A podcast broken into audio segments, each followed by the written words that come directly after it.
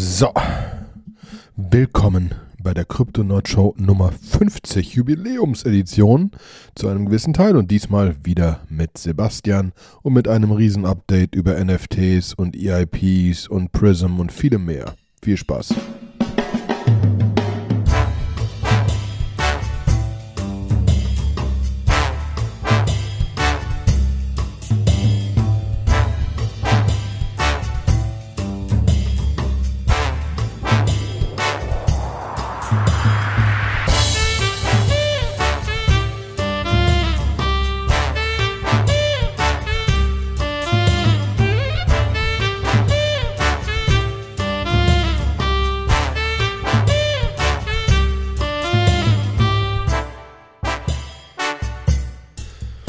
Einen wunderschönen guten Tag, liebe Krypto-Nurture-Freunde. Es ist wieder soweit. Wir haben die nächste Show am Start und diesmal bin ich wieder hier mit Sebastian. Hallo Sebastian.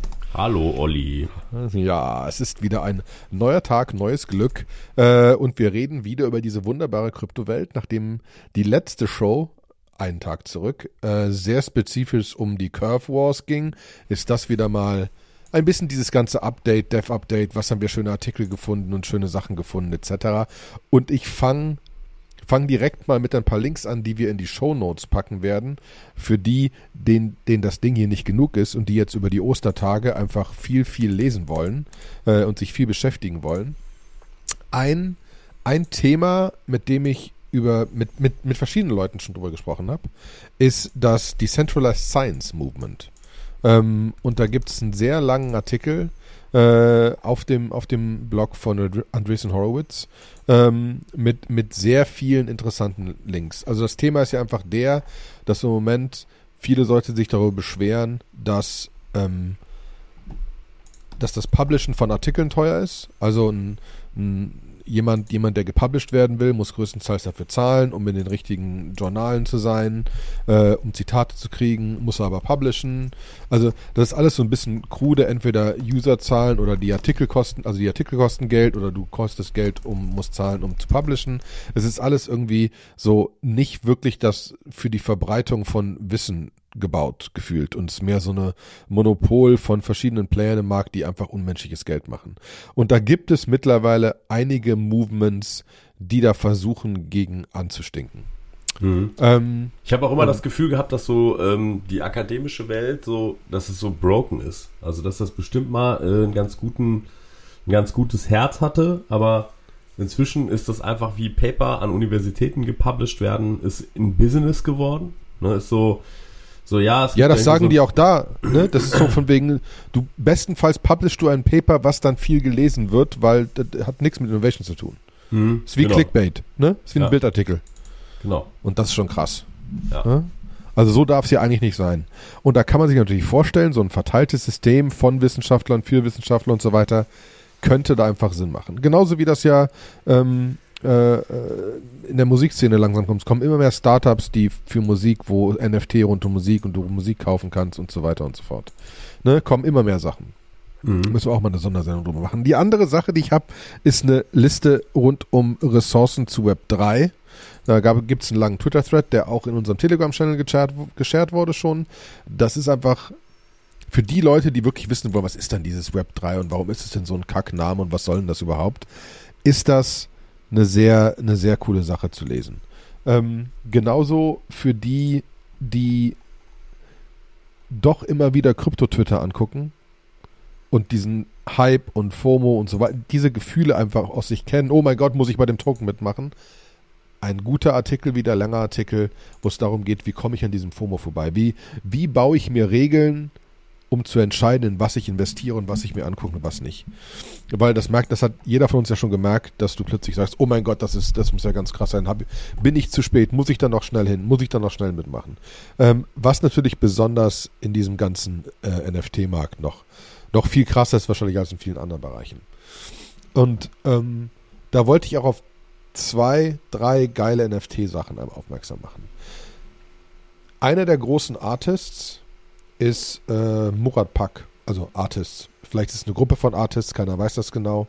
Ähm, und der hat immer wieder spannende, spannende Projekte rausgebracht.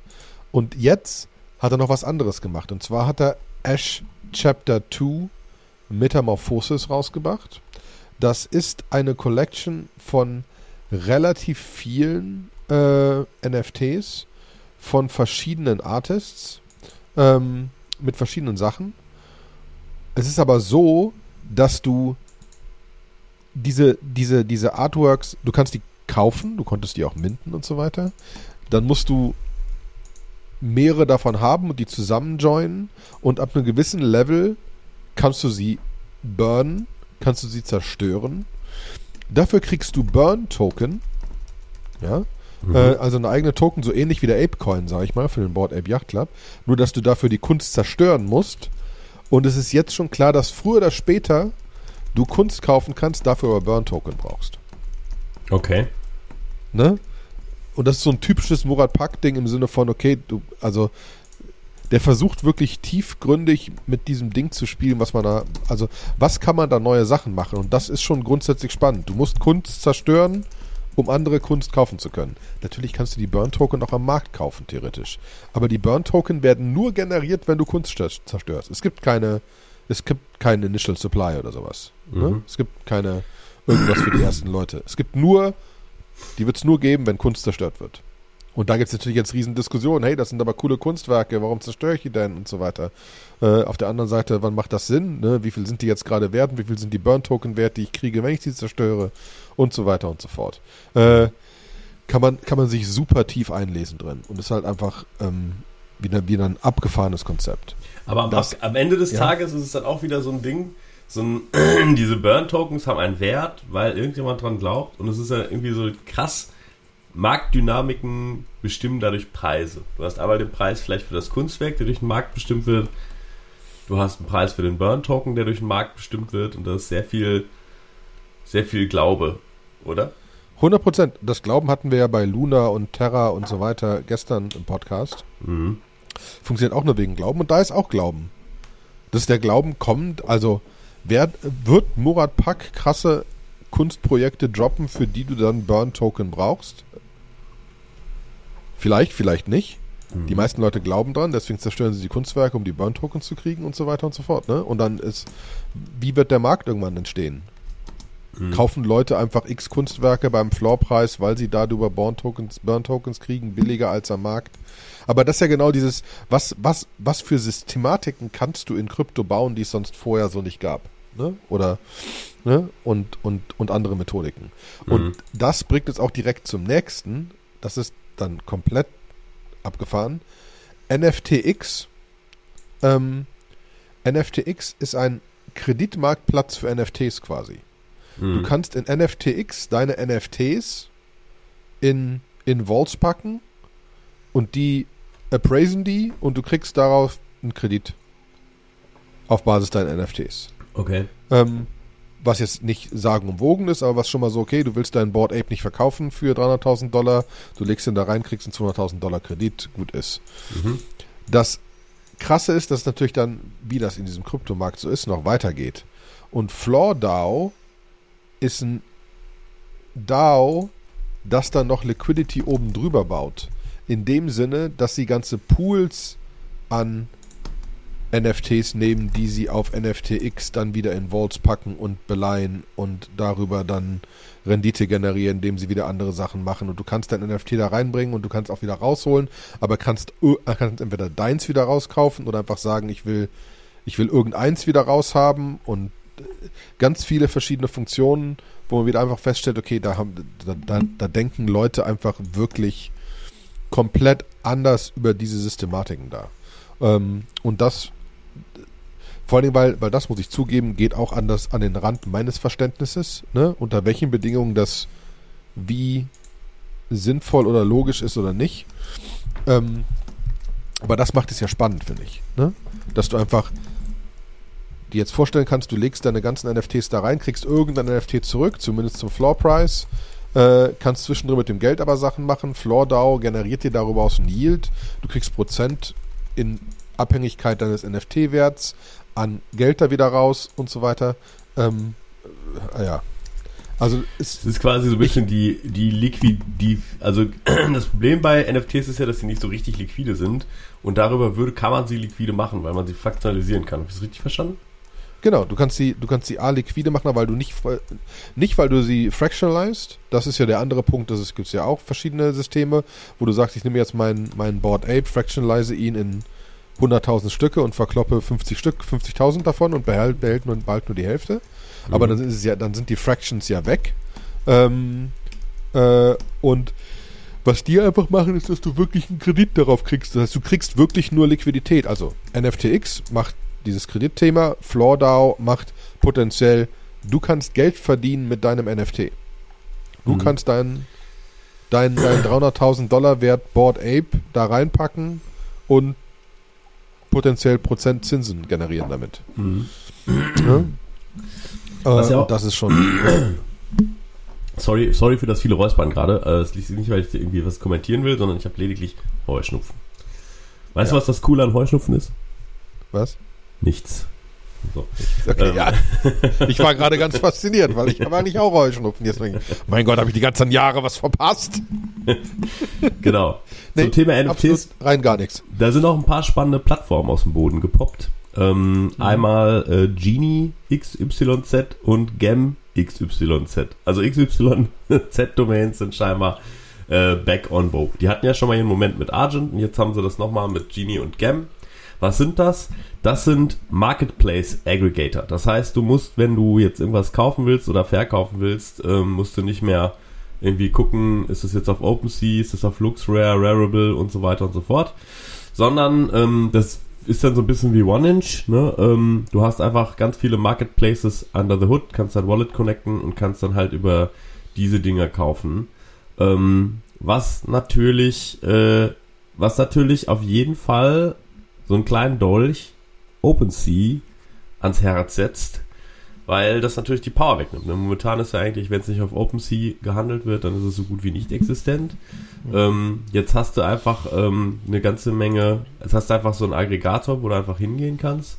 Vielleicht latent höhere Transaktionskosten, aber das kann dir dann irgendwie auch egal sein, wenn das Ding irgendwie 10.000 Ether kostet. so, ähm.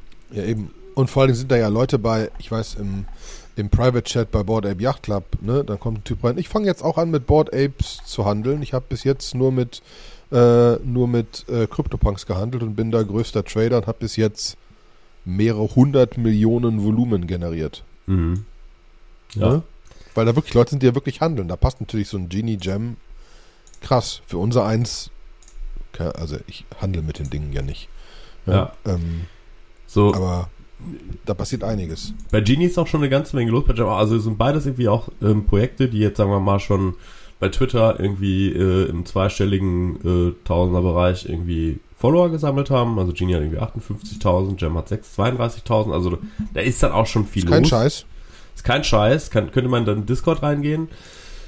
Beide haben noch keinen eigenen Token, also könnte gut sein, dass wenn man das Ding mal benutzt, um vielleicht mal ein NFT zu traden über ihre Plattform, dass man vielleicht irgendwann dann äh, was bekommt. Ähm, so, das alles kein Investment in Weiß. Das heißt, irgendwie, wenn ihr das, wenn ihr da euren einen, einen ja. NFT verkauft, den ihr eigentlich halten wolltet, äh, dann geht das auf euren Nacken. Wir tragen keine Schuld, wenn ihr da irgendwo Verluste macht.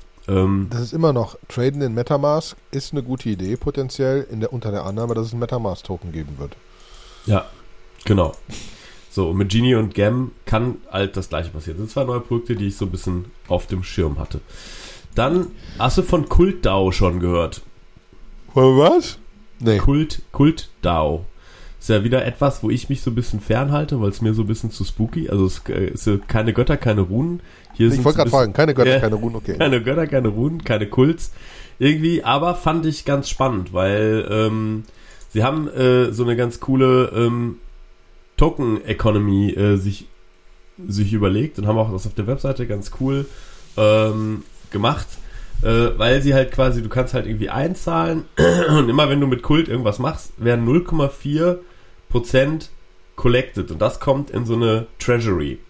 So, und äh, der, der DAO kann dann entscheiden, NFTs zu kaufen oder in andere Projekte zu investieren. So, und immer, äh, wenn irgendwie 15 ETH geraced sind, werden zweieinhalb von den ETH ähm, geburnt und quasi davon wird dann wieder Kult zurückgekauft. So ein bisschen wie bei MakerDAO, so, so ein Aktienbuyback. So, und ähm, in meiner Blase, äh, der, ähm, der Era hatte mich auf das Projekt aufmerksam gemacht und der hatte mal ein ganz gutes Näschen für so, für so Sachen, die so sehr früh äh, irgendwie in den Start gehen. Und dann habe ich auch schon geguckt, in so meiner Blase ist irgendwie Kult hat auch schon mächtig irgendwie angestiegen. Ich habe jetzt noch nicht tiefergehend reingeguckt. Ich glaube, die Community ist legit, ist cool, im Discord ist ordentlich was los. Ähm, weiß jetzt aber auch noch nicht, was sie machen. Ne? Ähm, ist dann aber vielleicht auch ganz spannend, also wenn ihr mal ein Krypto-Projekt macht und sagt irgendwie, hey, ich würde mich gerne irgendwie mit 15,5 Ether fanden lassen und damit irgendwas tun, ähm, dann könnt ihr euch ja bei Kult irgendwie bewerben, dass ihr quasi äh, irgendwas damit machen wollt. Ja, irgendwas Cooles. Ähm, ist ganz, ist auf jeden Fall ganz spannend. Ähm, okay. Aber was genau das jetzt tut, weißt du auch noch nicht genau. Naja, das ist halt so ein bisschen wie, äh, wie Developers DAO, ne? Die wollen halt irgendwie eine dezentrale äh, Organisation sein, um halt Projekte zu bootstrappen. Aber alles Mögliche. Und es ist irgendwie so, ähm, es geht darum, abgefahren. In, investing into the revolution. Also es ist, glaube ich, es ist jetzt nicht irgendwie so, hey, wir machen jetzt nur NFTs oder wir machen nur die, dies und das, sondern sie sagen halt, sie haben sich halt als Manifesto, haben sie irgendwie Fight Against Centralization, so, ähm, einfach Full Distribution, also sie haben viele hehre Ziele, ähm, die sie, äh, die sie verfolgen, wo sie sagen irgendwie, äh, das ist das, was wir mit unseren Projekten erreichen wollen und du kannst dich bewerben. Mach jetzt erstmal ein bisschen Fundraising und dann kannst du ähm, dich bewerben. Es ist so im Comic-Stil alles gehalten. Äh, ich weiß nicht genau. Ich glaube, Investmentbanker werden. Die Webseite ist sehr cool. Ja, die Webseite ist cool. Die hat was ganz Eigenes. So, ich finde sie ja. jetzt nicht besonders krass designt, aber sie hat was. Kann man nicht anders sagen. Nee, genau, äh, genau, sie hat was. Ist, ist auf jeden Fall eigen und das ist ja schon mal viel wert. Genau, das ist auf jeden Fall schon mal viel wert. So, ähm, so was noch passiert. Hm, hast du noch was zu NFTs? Nö. Im Moment, nee. im Moment nicht. Gut. Nö. Dann können wir ja so ein bisschen mal darüber reden, was der ETH 2 Merch macht. Da hat ähm, jemand, der Tim Baiko, hat so ein bisschen die Merch-Timeline nochmal wieder so reviewed. Das macht er immer so relativ regelmäßig. Und ähm, der sagte so, ungefähr 20. April ist so das Ziel anvisiert, dass äh, dann alles eigentlich, die ganzen Clients, alles, was man so haben muss für den Merch, da haben muss. Und dann wird es auch nochmal wieder neue Testnets geben und Shadow Forks. So, ähm, das heißt Shadow Forks, das ist so, das ist so die Idee, dass man alle Transaktionen, die reinkommen, dass man einen kompletten Fork herstellt von der Blockchain, äh, von der ETH1 Blockchain, macht einen Fork für die ETH2 Blockchain und nimmt einfach alle Transaktionen, die auch tatsächlich reinkommen und pipet die quasi in diesen Shadow Fork und validiert dann, ist es noch das gleiche oder divergieren die Netze aus irgendeinem Grund. Ja, das ist, glaube ich, das, was man hart vermeiden möchte, dass plötzlich irgendwie auf Ethereum 2 irgendwie eine Transaktion nicht durchkommt, die auf Ethereum 1 aber durchkommt und dann hast du plötzlich verschiedene Chains. So, und ähm, die, er sagt so, so, sobald halt quasi die Testnets successfully dann mal gegen den Shadow Fork sauber gelaufen sind und geupgradet werden können, dann kann man darüber reden, das Datum zu setzen für ein Merge von Ethereum Mainnet. Ne? Das heißt, wir fangen im April an, Testnets und Mainnets zu Shadowforken, gucken, wie es läuft. Und wenn das einigermaßen stabil ist, also ich rechne mal einfach, das wird schon so seine zwei, drei Monate dauern. Also du brauchst schon einfach diese Zeit für Transaktionen. Vor allen Dingen, wenn es halt Probleme gibt. Wenn es jetzt irgendwie von Tag 1 an total smooth läuft und es gibt keine Divergenzen in den Shadowforks, ja okay, dann kann man ja vielleicht schon mal nach einem Monat sagen, jetzt mehr wird da auch nicht passieren. Aber wenn es dann Probleme gibt, dann muss man mal wieder neu gucken, neu abwarten. Ne? Äh, vor allen Dingen, wenn man halt vielleicht sich nicht so ganz sicher sind. Das sind ja bei den, bei den Volumina an Transaktionen kann das ja durchaus dann schon Nadel im Heuhaufen sein, die man irgendwo sucht.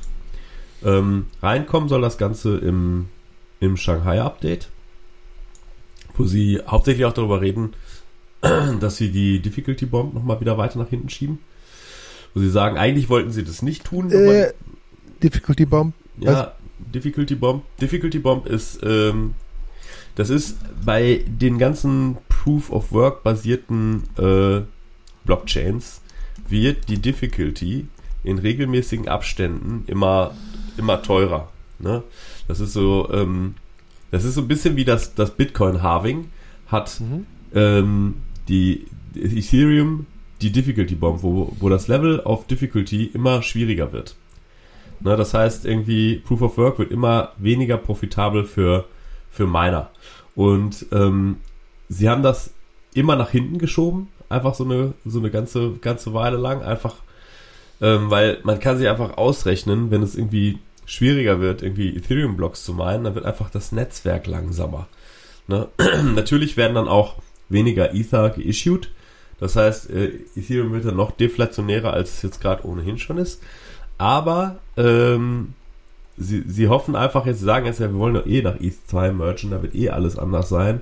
Dann können wir, dann müssen wir jetzt uns das Leben nicht schwer machen und irgendwie die, die, die Blöcke irgendwie äh, künstlich ähm, langsam machen, weil es, es ist einfach ökonomisch scheinbar in niemandes Interesse. So, das, das ist der Grund. Das heißt, was die, was die, was die meinen, ist, dass es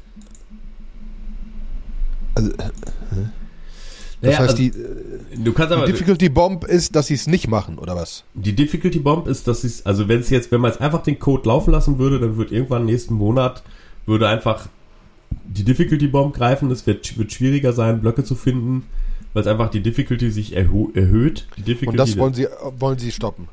Das haben sie in der Vergangenheit schon ein paar Mal einfach nach hinten geschoben. Sie haben einfach gesagt, also diese Difficulty Bomb, die ist einfach an so ein Datum geknüpft. Und wenn das eintritt, dann wird es halt doppelt so schwer, äh, Ether-Blöcke zu finden, das Proof of Work-Rätsel zu lösen.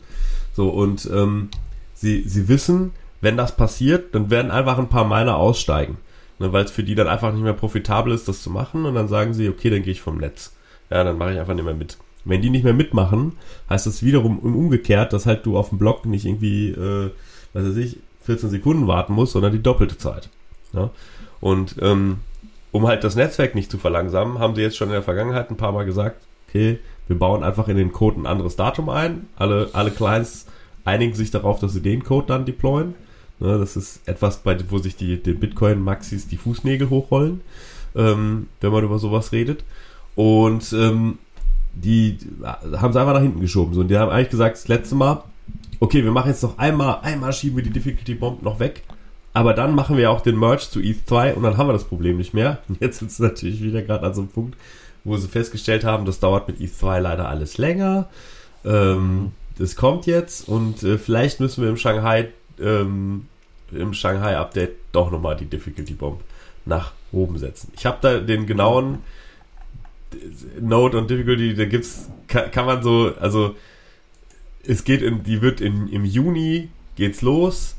Ne? Also es ist immer noch so eine 8-Week-Range und selbst wenn das irgendwie passiert, die, das ist auch nicht so ein ähm, so eine Cut-Off-Sache, wo es dann ab da krass äh, äh, schlimmer wird, sondern äh, das ist so ein bisschen graduell. Das heißt, man hätte ab da noch so ähm, vier bis acht Wochen Zeit, so, wo es dann einfach so ein bisschen klemmt aber ähm, sie haben eigentlich historisch, haben sie das eigentlich immer so sechs Monate oder ein Jahr irgendwie weggeschoben.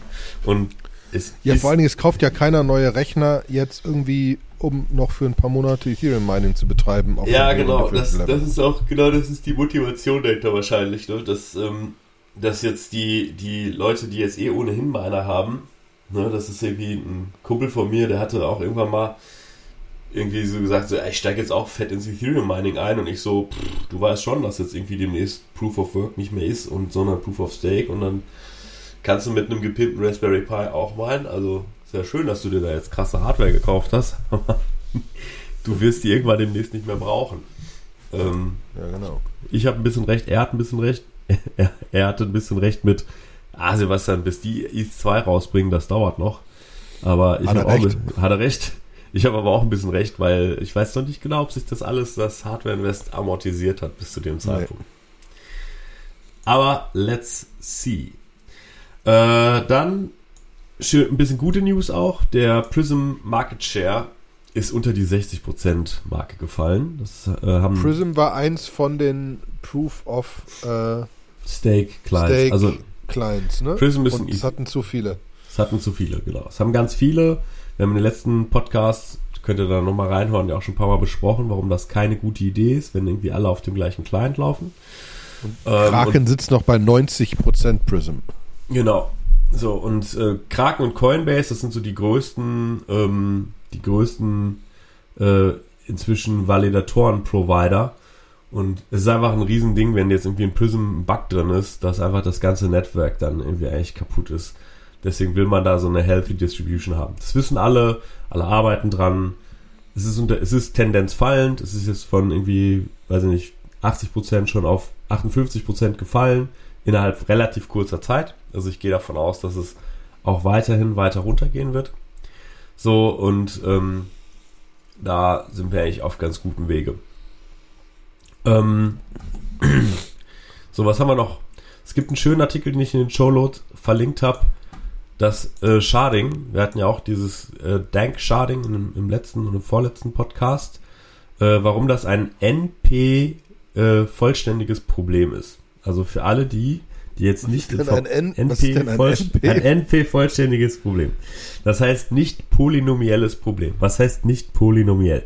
genau. Also, Kommt vom Mölchen aufs Stöckchen. Ja, genau. Also es gibt Probleme in der Informatik, die lassen sich in polynomieller Zeit lösen. Das heißt, wenn ich irgendwie n, also angenommen, ich habe eine Liste mit n Daten und ich will darin ein Element finden, dann kann ich ganz naiv ja diese Liste durchgehen, so 1, 2, 3, 4, 5, 6, 7. Und wenn ich jetzt das 1 finde und angenommen, ich suche das letzte und das ist ganz am Ende, dann muss ich alle n durchgehen, damit äh, ich das finde. Ja, das heißt, ich habe einfach eine Laufzeit von Worst Case von n. Ja, und es gibt Probleme, die man machen kann. Zum Beispiel ein Problem ist das Traveling Salesman Problem. Das heißt irgendwie, du bist ein Staubsaugerverkäufer und ähm, du willst irgendwie bestimmte Orte in einer optimalen Route mit möglichst wenig Spritverbrauch besuchen. Das klingt irgendwie leicht, das klingt irgendwie so, ich gucke auf die Karte und dann fahre ich von da nach da nach da nach da. Aber um wirklich eine optimale Route zu finden, ist diese Laufzeit, um so eine Route zu entwickeln, schon exponentiell. Das heißt, bei 10 Orten kann ich das noch berechnen.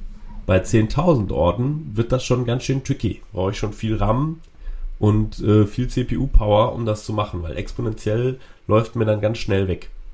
Und dieses nicht polynomielle heißt genau das. Das sind oft exponentielle Probleme, die halt nicht so leicht zu lösen sind. Und hier in dem Artikel wird dann aufgezeigt, warum halt Sharding so ein nicht polynomielles Problem ist und ähm, welche, also ob, ob, es Sinn macht, ne, ähm, wie das auch, was es auch für Chains, was für Konsequenzen hat, dass es so ein Problem ist, ne? dass sie sagen so, man kann halt nicht alles haben, man kann nicht super low Fees haben und gleichzeitig die mega Konsenssicherheit und so weiter und so fort und dass man irgendwo halt ähm, quasi Abstriche machen muss. Ähm, alles sehr nicht mathematisch formuliert. Das vielleicht noch Ach, schön. Auch wenn jetzt alle sagen so, oh Gott, hier, jetzt hat er schon wieder das Polynomiell. Jetzt hat er schon wieder. so, ähm, das ist ganz, ganz gut erklärt. So, ähm, ähm, und dann habe ich noch so ein paar kleinere News. Ähm, ein, eine schöne Sache fand ich, Kobe hat getwittert über Shitcoins, die auf Coinbase landen. Äh, zum Beispiel hat äh, Coinbase jetzt gerade drei weitere Coins gelistet. Polkamon, Big Data Protocol und Student Coin. Und er geht sehr geht sehr stark davon aus. Er sagt halt so, ich habe keine Ahnung. Er sagt, das ist eine irgendwie das Big Data Protokoll. Das war mal eine Sache, die hatten wir auch hier im Podcast besprochen. Haben wir, glaube ich, selber auch irgendwie mal äh, so ein bisschen gefarmt. So ein Yield Farming Ding gewesen. Bis zu der Sekunde, wo die so einen Bug hatten in ihrem, in ihrem Contract. Und ähm, dann ist das ganze Ding eigentlich in sich zusammengefallen. Und das war ehrlich gesagt so im letzten Jahr. Und danach hat man nie wieder was von denen gehört. Ne? So, und äh, genau wie Polkamon, das ist irgendwie so ein, so ein Ding gewesen, was irgendwie so ganz gehypt worden ist. Und dann ist es irgendwie um 95% runtergekracht, so, ne? Und er sagt so, warum zur Hölle listet Coinbase jetzt diese Shitcoins? Ja. Das ist irgendwie, das ist jetzt wenn da jetzt irgendwie announced worden wäre, so, ey, wir haben hier so Technik, wir haben unsere Systeme auf Zero Knowledge Roll-Up Hype irgendwas umgestellt oder so. Aber das, diese, diese Listings, die kommen irgendwie out of nowhere. Und das Krasse ist, dass diese, allein dieses Announcement hat dann gemacht, dass diese Protokolle halt irgendwie sich verdoppelt haben im Wert. Ja, so. Und, ähm, Weil es ist, ist noch nicht auf Coinbase. Ja, es ist nur das Announcement. Das, Announcement. Ist, ja das, das, ist ja das Verrückte. Ne? Das under Consideration und so, ja. Under, under Consideration, ne? Und ähm, da ist jetzt, glaube ich, gerade krasse, also ich weiß nicht, was das Coinbase Listings-Team da macht, wenn uns jemand von Coinbase Deutschland zuhört. Sprecht da mit den Leuten, das kann nicht wahr sein. Also, ähm, sie. Weil das sind 50, es sind 50 Tokens unter Consideration. Ja, so, und ähm, da macht sich doch irgendwer die Taschen voll. Also anders kann ich mir nicht erklären. So, und für das Ökosystem ist das was ganz, ganz Schlimmes, weil auf Coinbase sind auch die ganzen, also irgendwie alle Leute, die keine Ahnung von Krypto haben, aber doch mal unbedingt was kaufen wollen, die schicke ich halt zu Coinbase. Und ja. ähm, den sage ich einfach immer nur so. Gut, den sage ich aber auch Bitcoin und Ether und Ende. Vielleicht kannst du noch Solana kaufen oder genau, schau dir auf CoinMarketCap ja, die Top 10 an, das war's. Aber da holt einen ja die Realität auch ein ich predige das immer. Ich sag immer, also pass auf, wenn du was machen willst, irgendwie so Bitcoin, das ist so das digitale Gold, da ist einfach zu viel Geld drin, dass es wieder komplett weggeht. Ether ist für mich das super spannende Projekt, weil da total viel passiert, so. Das sind die beiden Dinge, die kannst du jetzt kaufen. Wenn die mal runterfallen, kaufst du noch mal ein bisschen was davon nach, kaufst in Tranchen, so, ähm, aber denk nicht drüber nach, so, ne? Und dann triffst du die Leute nach irgendwie, was weiß ich, einem halben Jahr irgendwie wieder, ne? Und dann so, dann fragen, so, und bist du auch noch so in Krypto drin? So, äh, ja, Krypto Nerd Show ist ja irgendwie auch mein Ding, ne? Ja, äh, pass auf, ich zeig dir mal, was ich jetzt alles so gekauft habe. Und dann sag du mir mal, welches von den Projekten du auch kaufen würdest. So, ne? Und dann zeigen die mir so einen kompletten Zoo an Sachen, wo du dann sagst so, also welchen, welchen Teil von welchen Teil von Kauf nur Bitcoin oder Ether hast du eigentlich nicht verstanden? So, ähm, ne? Und Voll, ich habe ähm, da, hab einen Artikel in der Computerwoche, ich habe einen Artikel in der Computerwoche geredet, da haben die über Studentcoin gesprochen, habe ich gleich gekauft und denkst, ja, ja, Computerwoche war schon immer das ultimative Token-Kauf-Idee-Ding. Ja. Ja, ja, aber deswegen steht der Tropfen hüllt den Stein. Do your own research, schaut es euch an, Leute, überlegt wirklich. Kauft von mir aus auch Studentcoin, ist mir komplett Latte. Aber nur, wenn ihr wirklich glaubt, dass es die Welt verändert. Richtig. So, dann hat der Nada David, der hat äh, auch nochmal einen schönen Tweet gemacht über das Bundler Network. Und ähm, das Bundler Network war mir vorher noch gar nicht unbedingt so ein Begriff. Es ist mir schon so ein paar Mal über den Weg gelaufen. Ich wusste, es macht was mit Storage, aber ähm, ich hatte nicht so, so richtig die, den Plan, wo es so herkommt. Und die, die Idee beim, ähm, beim Bundler Network ist, dass du, ähm, dass du irgendwie halt die, dass du Transactions zusammenfassen kannst zu einem Bundle. Warum? Weil, wenn du Sachen in der Blockchain speichern willst, also auf Ethereum ist es ja sauteuer, und ähm, es gibt dann so nochmal so einen Adapter da drauf, der heißt äh, Arweave. Ähm, das ist auch so Permanent Storage, wo du halt was, was reinmachen kannst. Und ähm, dieses Arweave, da speicherst du quasi immer 256 Kilobyte. Egal, ob du nur ein Byte speicherst oder noch mehr. Das ist so die kleinste Einheit, in der Arweave dir quasi Storage zur Verfügung stellt. Mhm. Und Bundler ist jetzt nochmal so ein Ding, wo du sagen kannst, ich will aber weniger speichern und dann kannst du dich mit ein paar Leuten zusammentun und Bundler sorgt dafür, dass ihr nicht über dieses 256 sortiert es quasi so in die richtige Reihenfolge, packt das dann zusammen, bundelt das, da kommt der Name auch her, äh, und packt das dann in diese ah. 256 Kilobyte Chunks und dann teilst du dir die Kosten halt mit ganz vielen und die machen die ganze Abwicklung für dich. Ne? Ähm, und ähm, das ist natürlich total spannend. Jetzt muss man sagen, Bundler Network. Das heißt, die stellen einfach nur, die, die gucken einfach nur, dass die Blöcke komplett genutzt werden, indem sie Leute zusammen die nutzen lassen. Genau. Okay. Was nicht doof ist, okay? Was nicht doof ist, genau. Ist, äh, irgendwie, ist ein bisschen, ich denke mir bei solchen Sachen immer so, ja, warum macht Arweave das denn nicht selber? so, wie, wieso hat denn jetzt wäre dazwischen... logisch, ne? Ja, wäre irgendwie logisch so. So, da kann ich, ist, ist, ist irgendwie dann auch nicht so unfassbar schwierig. So, äh, dann ist es auch mit von bei Bundler Network jetzt mit der ähm, mit der Dezentralisierung nicht so weit her. Ich glaube, es gibt faktisch gerade irgendwie zwei Nodes, die laufen, wurde uns im Crypto Nerd äh, Show Channel irgendwie zugerufen hat, so ja, Bundler ist sehr cool, aber also Vorsicht, sehr dezentral ist das nicht. Es gibt irgendwie zwei Nodes, die halt bundeln. Sehr dezentral ist das nicht. ja, ja so äh, muss man muss man so ein bisschen aufpassen so. Und Lana hat versprochen, aber äh, demnächst auch wieder eins von seinen legendären Videos dazu äh, zu releasen. Ne, der ähm, macht ja mal sehr coole Videos. Ja, auf jeden Fall. Genau. So, und dann können wir jetzt natürlich, ich kann jetzt noch ganz weit, ganz tief in weitere Developer-Themen einsteigen. Möchtest du? Ja, bitte. In aller Schnelle. Ähm, es gibt das EIP äh, 3540, das EVM Object Format, hat einen neuen Identifier gekriegt und zwar äh, 0x für hexadezimal EF. E, und da steht, so ein Magic Byte für, also wenn man, wann immer man eigentlich neues Zeug irgendwie in Smart Contracts einführen will, hat man ja das Problem, dass man unter Umständen bestehende Smart Contracts kaputt macht.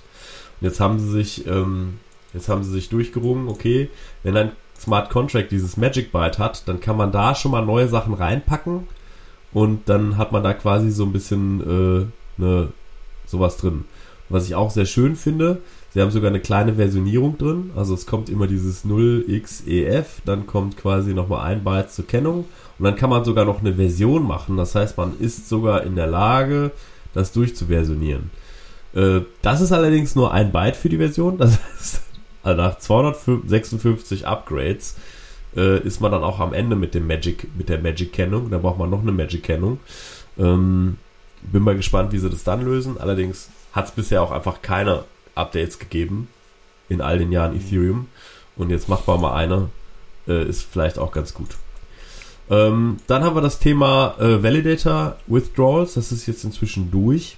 Äh, kommt auch so rein. Haben sich jetzt letztendlich darauf geeinigt, dass wenn man von der Beacon Chain was abheben will, dass es eine System Level Operation wird. Also es wird keine normale Transaktion, sondern es wird eine System Level Operation, die das macht. Details verlinken. Was heißt das? Ähm, naja, das ist ja schon relativ tricky, wenn du Geld aus der Beacon Chain abziehst, während du noch testen musst und sonst irgendwas.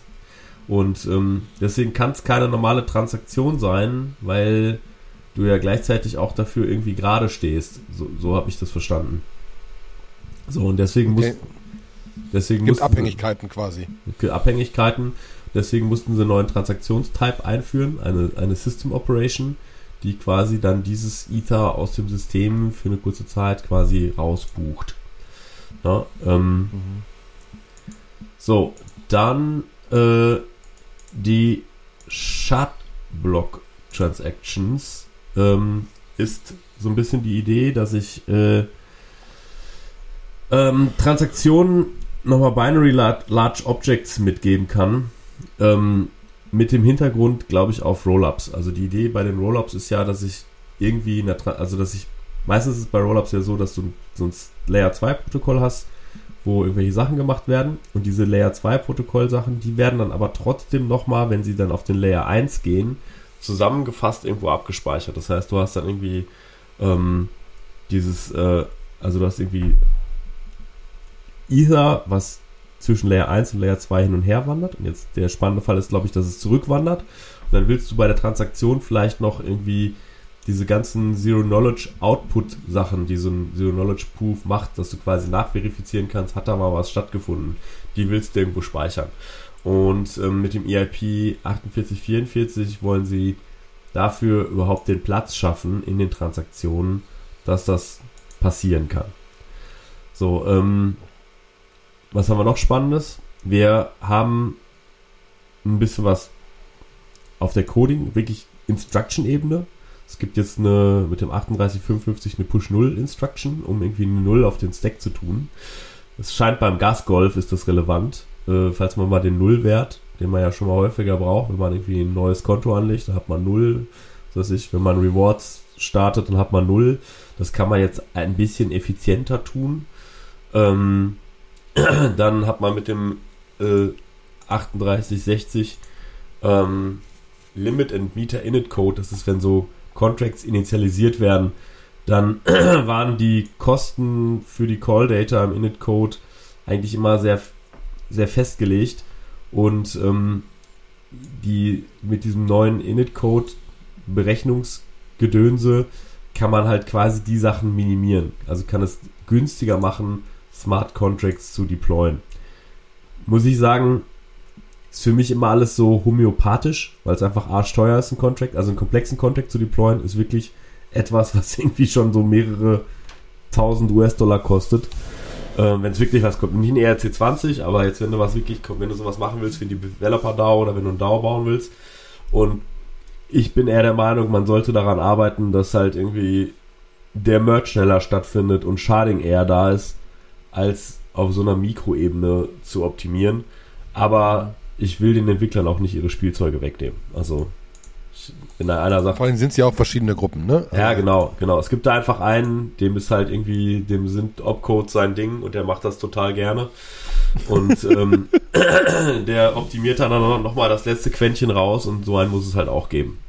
So, ähm, okay, dann haben wir den, das EIP äh, 4966. Non-Transferable, Non-Fungible Tokens. Klammer auf, Soulbound Tokens. Kurz SBTs.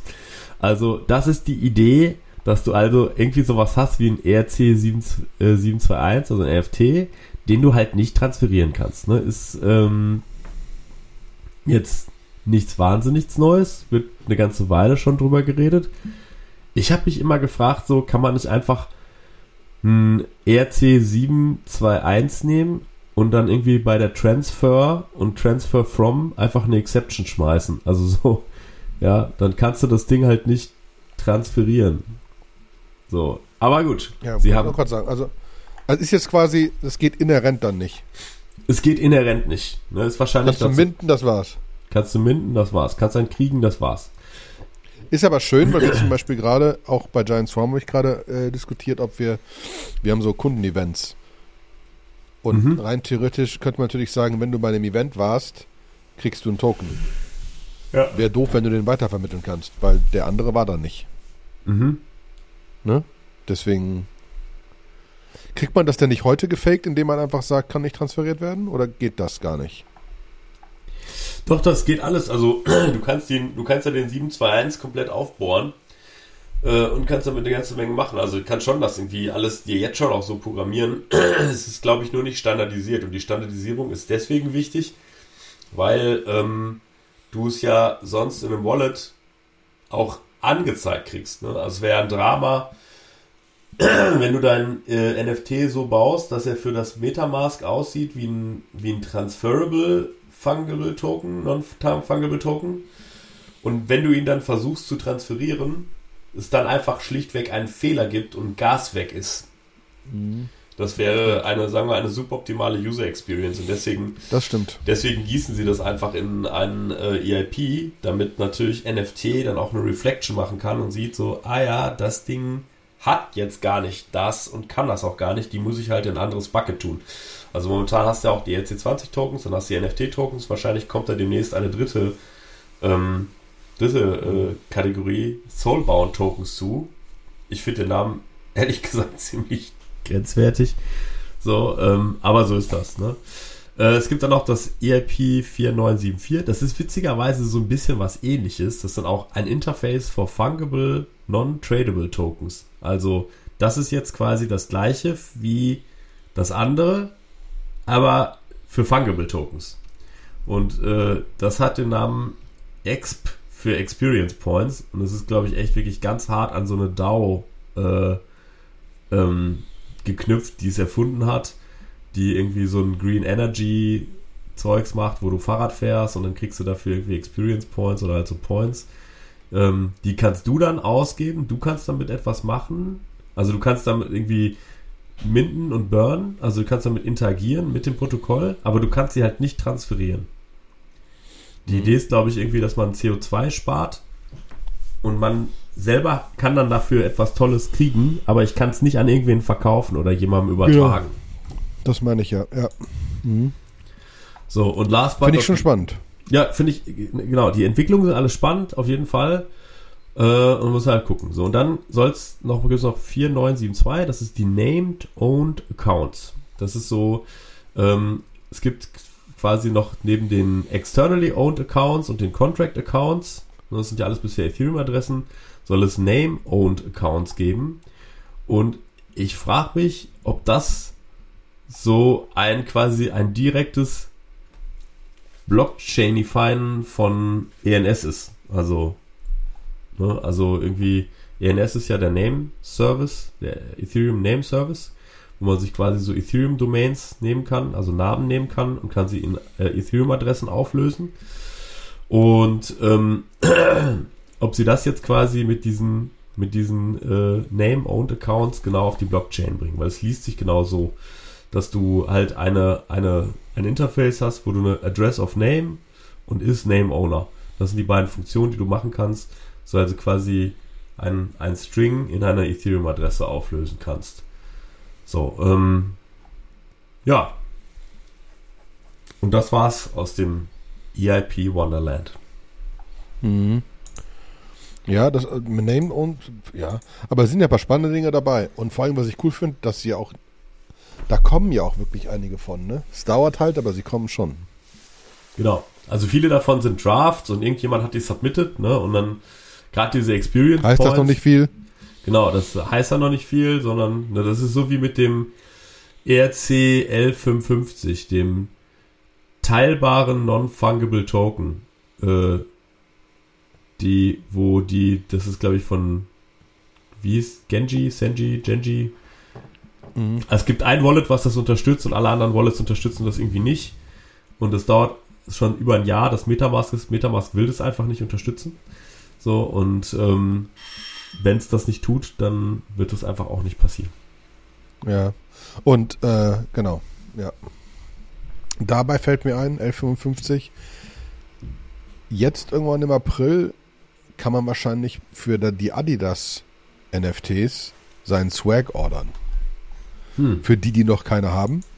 Liegen mittlerweile bei 2 ETH. Teurer Swag. Aber direkt nach der Order werden daraus äh, 721 NFTs. Mhm. Von den L55. Ne?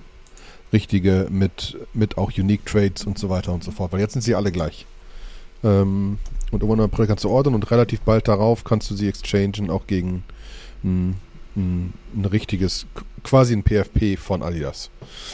Deswegen, das treibt gerade den Preis ungemein. Mhm. Fällt mir dabei ein, wo wir schon über so Sachen reden. Aber ansonsten, ich finde ja immer spannend, wie, wie viel da einfach passiert in diesem verteilten Universum, ne? Total. Weil du sagst, wie du sagst, es sind halt Leute, die interessiert das und dann machen die was. Mhm. Ne? Deswegen, sehr geil. Ja, ähm, wenn ihr da Meinungen zu habt, liebe Krypto-Nerd-Show-Freunde, wenn ihr mit Gem oder mit Genie gespielt habt, wenn ihr andere Projekte gerade spannend findet, darüber reden wollt, immer in unseren Telegram-Channel kommen. Es sind viele spannende Leute drin und macht viel Spaß, da zu reden. Dementsprechend. Für alle die, die noch nicht unseren äh, Podcast bewertet haben, wenn euch das gefallen hat, oh ja. dann äh, gebt uns mal 5 Sterne auf Spotify, in iTunes, followt uns, lasst uns ein Like da. Für die, die uns nicht gut finden, hört uns einfach nicht wieder an. Ist auch okay. genau. Und sagt es allen euren Freunden, ne? Ja. Dass ihr was gelernt habt. Und aus historischen Gründen kann ich sagen, wenn es, was ihr jetzt gerade gehört habt, zu kompliziert ist, müsst ihr vorne anfangen. Bei 1. Mhm. Das haben ganz viele im Telegram-Channel gesagt. Ich habe die Crypto-Nerd-Show gebinged und von Anfang an und jetzt ist gut. Jetzt, jetzt habe ich was gelernt. Jetzt kann ich all diese NFT-Wörter und so. ja, genau. Und äh, die Diskussion ist wieder angeheizt im Telegram-Channel, dass wir einen DAO machen müssen. Da haben wir gerade wieder diskutiert. Ja. Muss passieren, keine Frage. Kommen vielleicht ein, zwei andere Sachen davor aber äh, es geht weiter mit der Krypto-Nerd-Show. Besonders wenn ihr es teilt und wir mehr Hörer kriegen. Als solches, wir sind an unserer Schallmauer. Sebastian, es war mir eine Freude. Alles klar. Dankeschön, liebe Zuhörer. Wir sprechen uns bald. Alles klar. Tschüss. Ciao.